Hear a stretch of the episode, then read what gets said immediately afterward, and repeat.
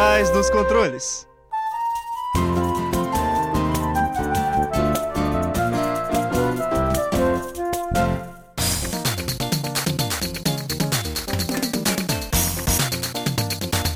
Fala ouvinte! Seja muito mais que bem-vindo a mais um episódio da quarta temporada do Por Trás dos Controles, o programa que pluga você no mundo dos jogos. Mais um episódio vindo diretamente da nossa querida Rádio Fiscar 95.3 FM. Eu sou o Ricardo, mais conhecido como Pequi. E eu sou o Rodrigo. No episódio de hoje vamos fazer algo novo e diferente. Em vez de debater sobre o assunto, vamos contar a história do gênero dos jogos. Conheçam Caracterizando Estilos, o mais novo quadro do Aqui por Trás dos Controles. Para inaugurá-lo, vamos desvendar a história do FPS, os jogos de tiro em primeira pessoa. A história do FPS é cheia de revoluções tecnológicas e culturais, e tem mais peculiaridades e reviravoltas que fazem sua história realmente icônica. Pois então vamos começar o episódio de hoje de uma vez que temos muito para contar. Então, ouvinte, prepare a sua munição, pois por trás dos controles vai começar.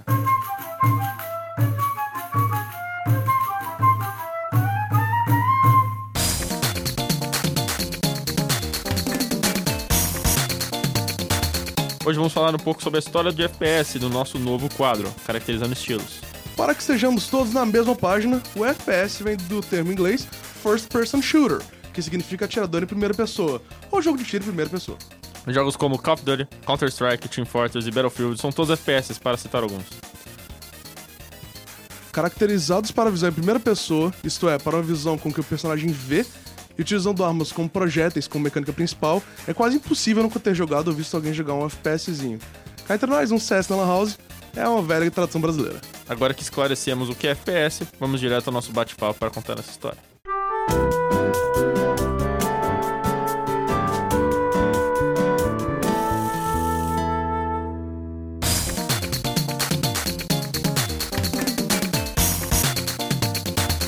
Você está ouvindo Por Trás dos Controles, o programa que pluga você no mundo dos jogos. Agora senta que lá vem a história. E aí, pessoal, pro programa de hoje trouxemos alguém que fez muito bem sua tarefa de casa, Abner Santos. Olá aí, galera. Tô aqui de volta e eu vou aqui contar essa história pra vocês, ser o seu narrador pro dia de hoje. Antes de começar, prepara o caderninho porque a- a- o programa de hoje vai ser bem didático. Então, vamos lá, galera. Bem, tudo começou em 1989, quando a incrível e lendária empresa id Software foi criada por John Romero, John Carmack e Tom Hall. Essa empresa, a id Software, ela tinha essas pessoas que elas vinham da empresa chamada SoftDisk, que era uma publicadora de jogos e eles já tinham experiência com jogos antes. John Carmack, principalmente, ele desenvolveu uma técnica que chamava o raycasting. Basicamente, nessa época os computadores ainda eram muito antigos e eles não conseguiam entender a concepção de 3D. Eles não sabiam o que 3D era. Então, basicamente, para você fazer coisas que pareciam em 3D, você tinha que fazer meio que umas gambiarras. E o John Carmack foi o mestre dessas gambiarras. Então, em 92, nasceu o vovô do FPS, o Wolfenstein 3D. O Wolfenstein 3D era um jogo de tiro que você era um soldado que tinha sido preso por nazistas e você tinha que atirar seu caminho para fora desse lugar que você estava preso. Ele era um jogo mais rápido do que outros jogos da época e ele era bem frenético. A genialidade de John Carmack vem da técnica do raycasting, que ele aprendeu tentando fazer um jogo antes para outra publicadora. E ele criou uma sensação de 3D de uma forma muito genial. Que forma é essa? Imagine que você está numa sala e olha para o escanteio dessa sala. Se você olhar para o escanteio de uma sala, você vai ver que no canto da sua visão, as paredes parecem que são bem altas. Você vê a conexão da parede com o teto bem alto na sua visão e a conexão com a parede com o chão bem alto, bem baixo na sua visão. Conforme ele vai alcançando a quina dessa sala, você vê que vai ficando cada vez mais baixa as- a conexão com o teto e mais alta a conexão com o chão. E isso se repete pro outro lado, vai ficando cada vez mais alto de novo. Então o que, que o Carmack fez que foi genial? O jogo pensa como se ele estivesse olhando uma sala de cima para baixo. Finge que você é uma bolinha olhando para uma sala pro canto dela. Então um retângulo, uma bolinha no canto. E você tá olhando pro canto desse retângulo. E você faz várias distâncias entre essa bolinha e a sala. Quanto mais longe essa distância, mais longe você está da parede. Para cada uma dessas distâncias, ele fazia um eixo vertical. Quanto maior a distância, menor o eixo vertical, quanto menor a distância, maior o eixo vertical. Então, resumindo só de um jeito que fica bem claro, quando você olha para um canto de uma sala, é menor quando está na quininha e maior quando está nas bordas. Então, basicamente é isso que ele simulava. Quanto mais perto da bolinha, era mais perto da parede perto de você. Então era grande. Quanto mais longe da bolinha, era mais próximo da parede longe de você. Então era menor. Genial. Isso criava essa sensação de 3D, por mais que o jogo pensava em retângulos de cima para baixo. Então, agora passando por uma maneira mais histórica um pouquinho mais divertida e um pouquinho menos técnica, foi com essa ideia que o FPS nasceu. Já tinham jogos que tinham tentado simular a visão em primeira pessoa antes, mas realmente o que começou a deu a alavancada para isso começar foi o Wolfenstein 3D. Ele vendeu mais de 200 mil cópias, o que era inacreditável para a época, e ele permitiu que a id financiasse a criação do seu filho, o pai do FPS, o Doom. Então, olha, esse momento merece uma pausa, porque o Doom não é pouca coisa, gente. O Doom, como eu vou falar, ele é responsável por, entre outras, fazer com que as pessoas joguem no computador em primeiro lugar, inaugurar o FPS, ele inaugurou 10 anos de. Basicamente, todos os jogos que saíram para PC, se não fossem de estratégias, eram clones dele. E ele realmente foi revolucionário. Então, meros 18 meses após a criação do Wolfenstein 3D, Doom foi lançado em dezembro desse ano. Ele mudou o mundo dos jogos de uma forma que ninguém esperava. Ele era um jogo sobre um soldado matando hordas de demônios nas luas de Marte e no próprio inferno. Ele tinha uma campanha extensa, separada por episódios e com várias fases. E ele ainda tinha um modo multiplayer, um modo multijogador que era muito raro na época e ele também inovou nesse aspecto. Diferente de Wolfenstein, Doom tinha diferenças de relevo, escadas, ele tinha portas que abriam e fechavam, ele tinha elevadores, ele realmente conseguia, com a mesma técnica, com algumas mudanças, fazer essa sensação de 3D genuína. E já existia um grande hype, que é um termo que utilizamos em jogos, que é para quando a gente fala que as pessoas estão animadas esperando que algo lance. Porque todo mundo tava, olha, a empresa do Wolfenstein, o que que eles vão lançar? E todo mundo tava louco para jogar Doom assim que foi lançado. Doom, quando lançou, eles lançaram primeiro para download na internet de uma universidade, a Universidade, a Universidade de Wisconsin. E, menos de 30 minutos depois que foi lançado, tiveram 10 mil tentativas de download e ele quebrou a internet da faculdade inteira. Isso é o patamar que Doom alcançou. O primeiro episódio de Doom, ele era gratuito e você podia distribuir, que é o que a gente chama de shareware. E para conseguir os próximos episódios, você tinha que encomendar o resto do jogo pelo correio.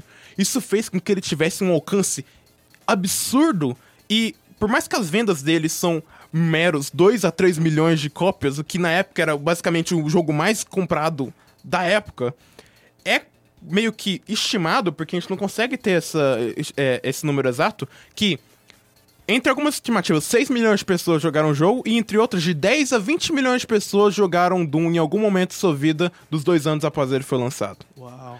Isso é um número absurdo. E mais engraçado é que ele é considerado. Tem várias estimativas que o Doom tinha mais downloads que o Windows 95, dois anos após seu lançamento. E o Windows 95 tinha o Bill Gates e milhões de investimentos para dar marketing nele. E Doom conseguiu ter mais que isso no seu sistema. Então, eu acho que assim, eu já aprendi bem o quanto que Doom foi inacreditável e ele foi realmente um marco da década. Foi imensurável, foi realmente algo assim difícil de até falar. Então, o Doom inaugurou o FPS como conhecemos hoje. Claro, o Wolfenstein tinha antes, ele seria o primeiro, talvez, mas o Doom é o que realmente fez ele virar o que é. Então, ele também é considerado o pioneiro no multiplayer online. De novo, ele não foi o primeiro, mas ele foi o que popularizou esse modo de jogo. Que, basicamente, ele, ele popularizou tanto o FPS que por uma década jogos FPS não chamavam FPS, eles não chamavam jogos de FPS na época do FPS, eles chamavam eles de clones de Doom. Doom clones, Doom likes. Então, basicamente, esse é o nível. Jogos de FPS eram basicamente clones de Doom, porque o Doom inaugurou esse jeito de jogar. Então, assim, olha, a gente poderia falar sobre Doom um episódio inteiro, e eu acho que pela minha animação vocês perceberam o tanto que eu amo esse jogo. Mas a gente tem que seguir porque tem muitos outros jogos legais. Então, assim que o Doom foi lançado, ele gerou uma década da época dos Doom clones, ou dos clones de Doom. E eles geravam muitos jogos muito legais. Entre eles, o Marathon, System Hack, Hexen, o Duke Nukem 3D, o Shadow Warrior e muito mais. A própria id Software também lançou o Doom 2 pouco tempo depois e mais episódios para o Doom 1. E ele lançou também o grande Quake. Quake já era completamente em 3D. Ele, você já podia ter salas uma em cima da outra e já não tinha nenhuma limitação. O computador já renderizava o 3D do que era e de novo a id Software revolucionando o FPS. Em 98, Unreal foi lançado. Unreal era basicamente uma ferramenta para criar FPS e o que impulsionou mais ainda que mais FPS foram lançados. E sim, essa é a mesma Unreal que a gente falamos no episódio de Engines. Ela ainda é uma das ferramentas de fazer jogos mais famosas na atualidade. E ela nasceu aqui para fazer FPS. Em 99, o Unreal Tournament e o Quake 3 Arena foram jogos que foram absurdamente jogados como multiplayer. Eles inauguraram a forma que jogamos, por exemplo, Call of Duty, Overwatch, ou Team Fortress 2 como conhecemos hoje em dia, porque eles eram muito populares no final dos anos 90, porque a internet já era possível ter esse tipo de jogo naquela época, principalmente nos Estados Unidos, e por LAN. Lá começou as LAN Fest. Um ano antes, em 98, Half-Life revolucionou a fórmula novamente, introduzindo história em jogos de FPS. Antes, jogos de FPS era só arcades com história básica. Olha o Doom, por exemplo. Você é um soldado em Marte matando demônios. Agora, Half-Life tinha uma história muito profunda e ela realmente era muito envolvente, tinha uma campanha com fases linear. Claro, houve essa perda que agora o jogo se tornou linear e ele não tinha mais a mesma forma de alcançar as fases, mas teve um ganho muito grande na forma com que essa narrativa era apresentada. E os jogos em seguida tiveram que se adaptar a isso. E a partir disso que nasceu o BioShock, que muita gente conhece, que ele foi basicamente esse filho do Half-Life, porque ele, de novo, um jogo com uma narrativa incrível que consegue ser um FPS. Nesse mesmo ano, muita coisa aconteceu. Vocês vão perceber que a maioria das coisas que eu falo é de 98, 99. São grandinhos anos pro FPS. Conforme a tecnologia foi aumentando e os jogos conseguiram cada vez ficar mais e mais realistas, isso começou a ser esperado meio que dos FPS da época. As simulações das leis da física, as physics dos jogos, foram inauguradas no FPS para um jogo do Jurassic Park, o Trespasser onde você podia interagir com objetos, rotacionar e eles reagiam a você bater neles. Porém, a tecnologia ainda era muito infante e ela ainda era bem bugada. Ainda nessa linha de realismo, o mundo começou a se cansar um pouco da fórmula frenética e louca de Quake e começaram a ficar um pouquinho mais pé no chão. Então, daí que veio o Rainbow Six. Rainbow Six, cada bala podia te matar. Ele era um jogo muito mais calmo, que requeria muito mais paciência do que os outros FPS na época. E a partir disso que vem um que é especialmente popular aqui no Brasil, que um mod de Half-Life gerou o Counter-Strike, o CS.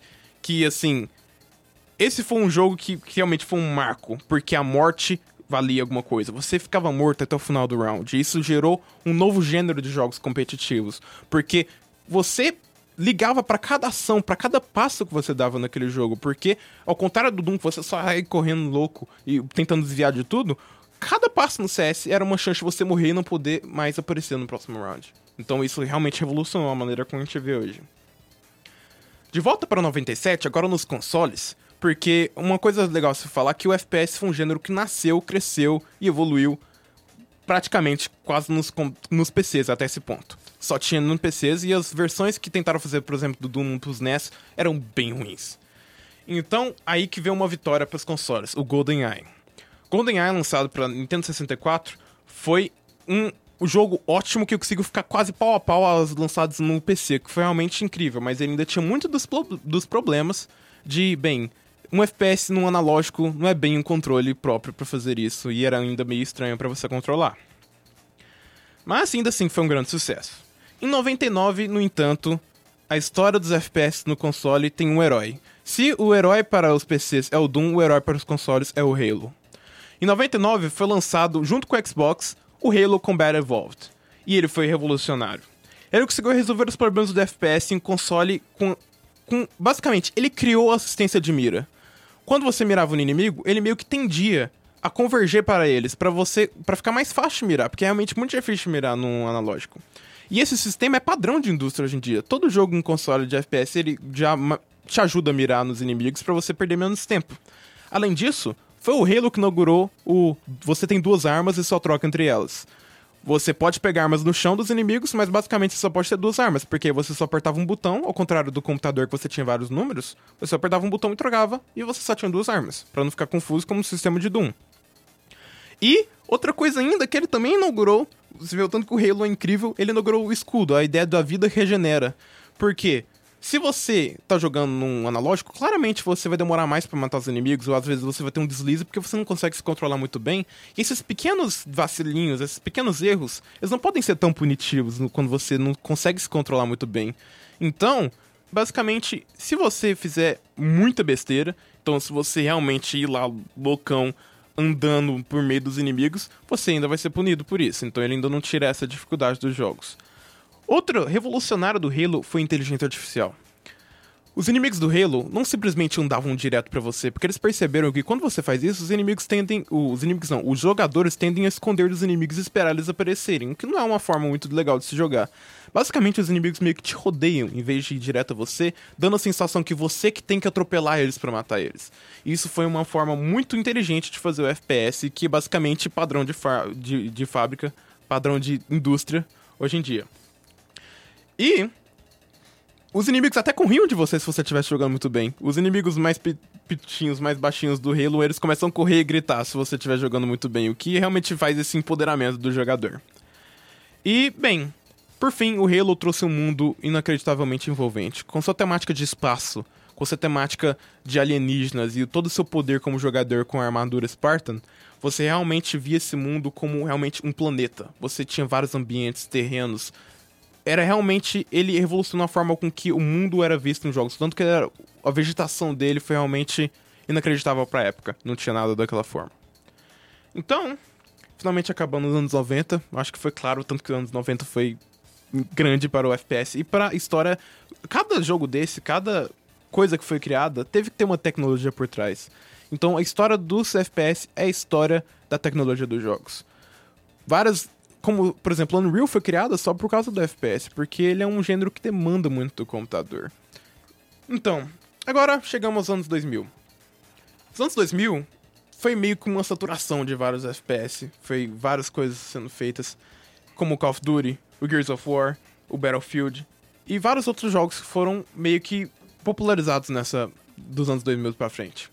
Não vamos falar muito dos anos 2000 pra cá, porque realmente não tem muito o que falar dos anos 2000 pra cá. Existem alguns pontos muito legais de se comentar, como por exemplo o Far Cry, que ele foi o primeiro a ter uma vegetação muito bem feita, que se você queimasse alguma coisa ele criava reais incêndios, ele realmente ele conseguia criar esse ambiente realístico. E o Crysis, que ele era um inacreditavelmente realista, ele realmente inaugurou essa loucura por busca de realismo em jogos, que ele era inacreditavelmente bem feito. É, então, esses jogos criaram meio que uma saturação naquela velha ideia dos jogos realistas, marrom, cinza. Então, tipo, 10 anos depois do Far Cry, as pessoas já não aguentavam mais ver os mesmos jogos cinzas e marrons, com paleta de cores principal. E você vê que atualmente os jogos cartoonizados são bem mais populares nos FPS. Por exemplo, o Overwatch tá aí, com uma fórmula bem mais clara. E até os Call of Duty, até os, os Gears of War que vai lançar agora, eles estão com cores mais vibrantes do que antes. O Call of Duty, o Modern Warfare tá muito mais vibrante do que era antes, ele largou simplesmente um marrom e cinza.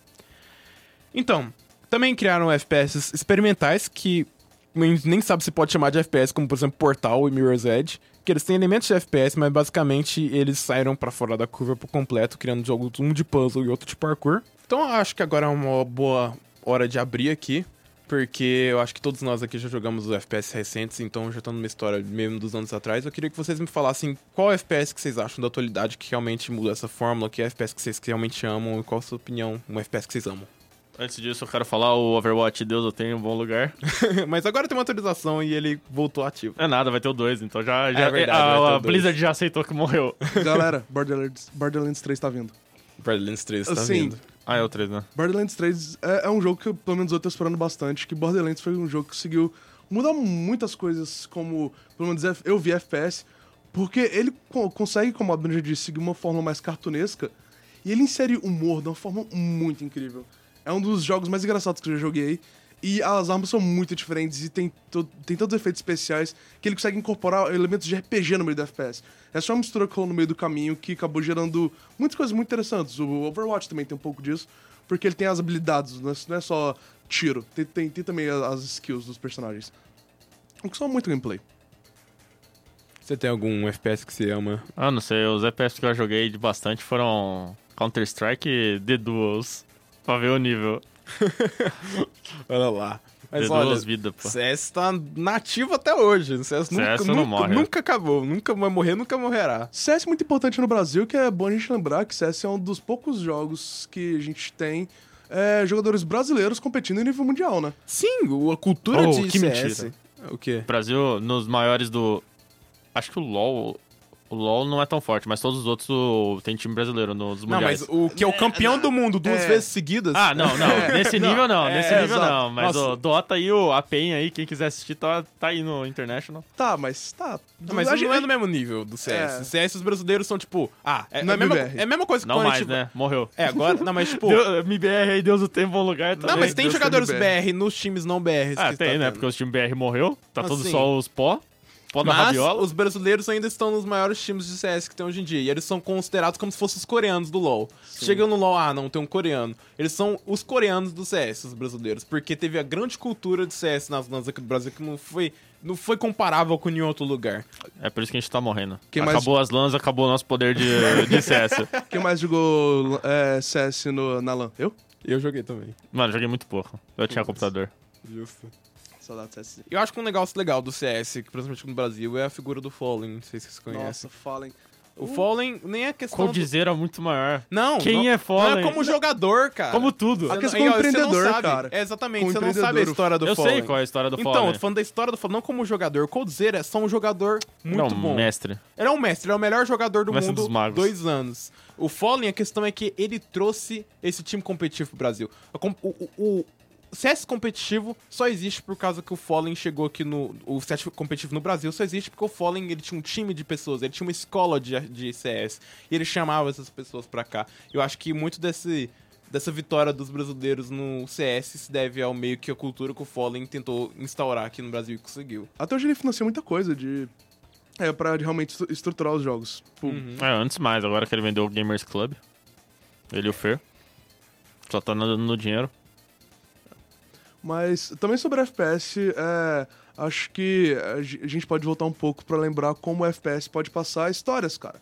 Half-Life é muito marcante, mas Bioshock, cara, conheço pessoas que a vida da pessoa tem marcas de Bioshock, porque foi o melhor jogo que já jogaram. Nossa, eu conheço muitos fãs loucos Pe- de pe- Bioshock. pessoas que tremem quando escutam Would You Kindly. Sabe?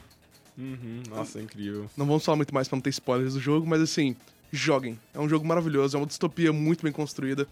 É um FPS que consegue juntar uma boa história com um gameplay interessante, com terror e, e tudo de bom, cara. É um sopão maravilhoso. Falando em Doom, jogue um novo Doom. Nossa, jogue um Doom essa- antigo. A música! Música de Doom, cara. Doom tem trilha sonora linda, cara. É maravilhosa aquela trilha sonora. A qualquer momento eu estou passando no parque. Bota a trilha sonora de Doom que se eu passar no parque vai ficar muito melhor. Exato, eu acho incrível como o Doom revolucionou no seu lançamento. E eu acho que hoje em dia ele também revolucionou um pouquinho, porque, de novo, ele trouxe de volta a fórmula antiga, que tinha ficado velha, então o povo tirou. Só que aí ela voltou a ficar nova, porque colocou de volta, que é a ideia de várias armas, de ser frenético e de não ter que recarregar. E, e, e loucamente, sabe? Eu achei que isso foi muito legal, que até hoje, em 2000, tipo, essa época ele lançou em 2016, esse último Doom, e vai lançar o Eternal no final do ano, no início do ano que vem. E ele conseguiu re- revolucionar fazendo as mesmas coisas, mas de uma forma no dia de hoje. Doom é Doom, né, cara? Doom é Doom. Bem, infelizmente chegamos ao fim de mais um episódio. O tempo é curto, o papo tava bom. Obrigado a você, ouvinte, por nos ouvir. Fique ligado para os nossos recados. Lembre-se de participar dos minicursos que oferecemos gratuitamente e abertamente para toda a comunidade. Basta acessar nosso site e ver quais serão os próximos: fog.icmc.usp.br, fog.icmc.usp.br. A segunda edição do USP Game Link está chegando e contamos com a sua presença no evento. Vai acontecer entre os dias 8 e 9 de novembro. Para mais informações, fique ligado na nossa página no Facebook, Fellowship of the Game. É, e agora também nessa temporada estamos com um novo recurso, que é o nosso e-mail. Tem comentários, sugestões, é, sugestões de tema, é só mandar para a gente. Por trás dos controles, arroba usp.br. E esses foram os recados desbloqueados do momento. Infelizmente, chegamos ao fim de mais um episódio. Mas esperamos você aqui semana que vem para mais uma conversa sobre o mundo dos jogos. Com certeza. Ouvinte, muito obrigado pela sua atenção. Esperamos que tenha gostado do episódio de hoje. Vamos ficando aqui, por trás dos controles, esperando você na frente da rádio no próximo episódio. Obrigado a você que nos acompanhou até aqui. Vamos nos desligando e até a próxima fase.